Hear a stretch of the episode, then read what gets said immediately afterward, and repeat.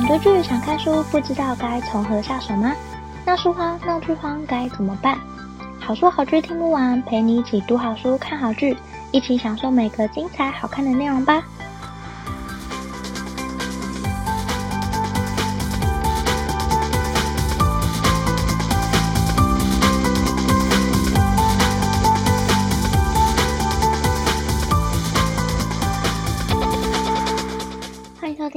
书好剧听不完，陪你一起读好书、看好剧。大家好，我是 Jenny。这个节目是跟大家分享我看过的好书好剧，可能不见得是最新的书、最有人气的剧，但是是我内心觉得很好看的故事，想推荐给大家。那我们今天的节目马上就要开始喽。今天要介绍的是一部我觉得很像日剧的韩剧，这部韩剧叫《卫生》，在二零一四年的时候。在 TVN 开播的韩国电视剧，也改编自同名的网络漫画，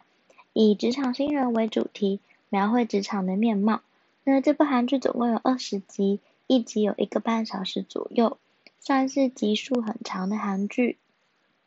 那故事呢，是由一个又一个不同的职场的事件组成，但主要有四个实习生当做主要视角。故事就环绕这四个实习生叙述整个故事，并且以其中一位当做主角。那主角呢，叫张克莱，他是一名二十六岁的职场新人，到了一间叫全国际的大型贸易公司担任实习生。那这间公司在剧里面算是一个蛮厉害的公司，可以进去的人实力都不容小觑，像是顶尖大学毕业、精通各种外语等等。但张克莱他是别人介绍进去的空降部队，不算是用实力进来的，所以其他实习生看在眼里会觉得不太顺眼。那张克莱呢，一进去这间全国际担任实习生的时候，进去的单位是营业三组，那组里面只有两个长官，一个是吴科长，一个是金代理。那一开始呢，因为张克莱不算是一个很厉害的新人。语言也没有人家优秀，学历也没有别人出色，加上他其实只有高中的学历而已，所以一开始大家会觉得他凭什么可以进来这间公司？但事实上是因为他曾经是一名嗯被培训的围棋高手，那过去长时间接受培训就没有继续升学，但他后来因为没有办法成为很出色、很顶尖的围棋高手。所以就放弃了呃围棋这条路，转而进入一般公司担任职员。那这个直属长官吴科长一开始非常不领情，对于实习生也没有任何期待。加上张克莱是一名空降部队的实习生，所以大家都对他没有什么好感。那张克莱自己也感觉得到，也知道自己不如他人，不受欢迎，但他还是很认真的做事情。虽然感觉所有人都很忙，没有人有空愿意教他，加上他自己也不知道该怎么跟别人相处，种种的处境都让他很受挫，但也只好自己闷着头做。那吴科长呢，为了测试他的能耐，就丢给他一个很凌乱的 USB，让他照着里面既有的分类把档案归类。张克莱呢，看了一下档案里面的资料。发现目前的分类可能不足以应付所有的档案，所以他就用自己的逻辑整理了一套分类，并且把档案重新分好。他原本以为自己这么做可能会被称赞，但科长看到之后劈头就骂说：“他没有按照既有的分类来分，自己做别的架构干嘛？这样别人也看不懂。”那个张克莱他其实很难过，因为他觉得自己的分类是比较好的。也比较可以容易找到资料，比起一开始的分类。但虽然有一点气馁，他还是继续认真的做事，没有因为大家对他的态度或者骂他就摆烂还是干嘛的。那某一天，组内的人下了班一起喝酒，科长喝醉了就说出心里话，说他其实分类的很好。那这是他第一次被科长称赞，他非常珍惜，也变得比较有信心。加上后来科长也说了一句：“他是我们的队员。”那这个“我们”让张克莱很在意，因为他觉得自己好像因此有了归属感，在团队里面就更加认真，然后也更高兴。但张克莱进去的身份是实习生，那这些实习生们在那里实习都需要交报告，表现好的人才可以在实习结束之后进入全国际担任正职。那故事呢，就以四个从实习生转正职的人们为主要的视角来看整个职场，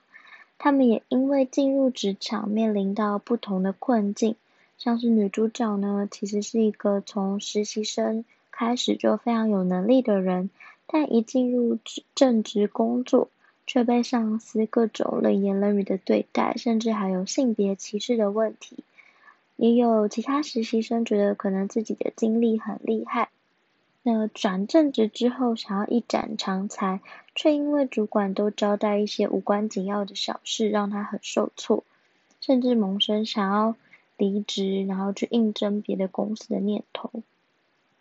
也有遇到很烂的上司，像是前辈给一些没有办法刷的卡，叫他去买咖啡这种，然后买回来又说啊，抱歉，我身上没有现金，这种无赖的前辈。那《卫生》这部片呢，其实是用职场新人的视角来看待各种职场文化，也讨论很多职场的议题。像是女性在职场里面遇到的困境，有性别歧视、性骚扰，甚至是玻璃天花板效应等等，还有正职人员跟约聘人员之间的矛盾。约聘人员如果提出很棒的专案，但是他们也没有办法担任专案的负责人，必须要由正职来担任等等，以及职场的黑暗面。像是收回扣，把责任推给下属，或者为了升迁必须做某个比较烂的专案，只为了让主管有更好的考绩，又或者是为了谈成生意必须用一些非法的手段等等。还有面对工作啊，必须忍辱负重、低声下气，还有做很多的妥协，以及公司内部的派系斗争，还有办公室政治的角力等等。这部片呢，它不是一部给别人充满希望跟梦想的片，我觉得它在里面呈现的是比较多现实面的部分，还有很写实以及血淋淋的职场真实样貌。片中的角色们都被迫做出很多的无奈和妥协，我觉得这也反映了现实的无奈。它没有给予你很多的梦想，但是却让你看清楚。现实就是这样，甚至有时候你会觉得有一点悲哀。虽然在看的时候会有很多替主角或角色打抱不平的时候，或者觉得怎么连这都可以忍耐，但是到最后呢，你还是可以在戏剧里面找到一点点的温暖跟希望。那《未生》这部片呢，其实我觉得它最好看的地方，除了它的职场文化非常写实。那办公室政治还有职场黑暗面这些都写得很精彩之外，它的事件也够多，足够撑起整个二十集的内容。我觉得最好看的地方在于，他把人与人之间的关系用非常细腻的方式呈现出来，像是你可以知道哪些角色一开始他们其实是互相看不顺眼的，但是这些角色一起共同经历了哪些挫折。面对了哪些难关，一起携手处理了哪些问题，他们在过程中是怎么磨合彼此的个性，慢慢的堆叠感情，然后建立起关系。我觉得他们在这些细节里面描绘的是非常到位的，也把呃每个角色透过很多的事件，慢慢建立起来他们的性格，在这么多。嗯，角色的戏剧里面，我觉得他的每一个人物是非常立体，而且很不一样的，觉得非常好看，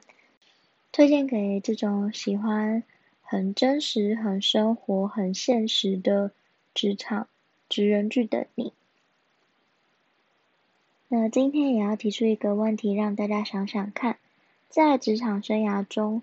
曾经有遭遇过哪些让你印象深刻、觉得无奈或悲哀的事情吗？如果你愿意的话，当然也很欢迎分享，让我知道。不管是留下你的评论、粉丝专业或 IG 私讯，甚至寄信给我也很欢迎。今天介绍的《卫生》是二零一四年 TVN 的写实职人神剧，改编自同名网络漫画《卫生》，以职场新人为主要视角，描写职场人的真实面貌，以及身在职场的各种遭遇和奋斗。虽然有点无奈跟写实，但还是会有许多温暖和希望的时刻，推荐给正在职场里面努力奋斗的你。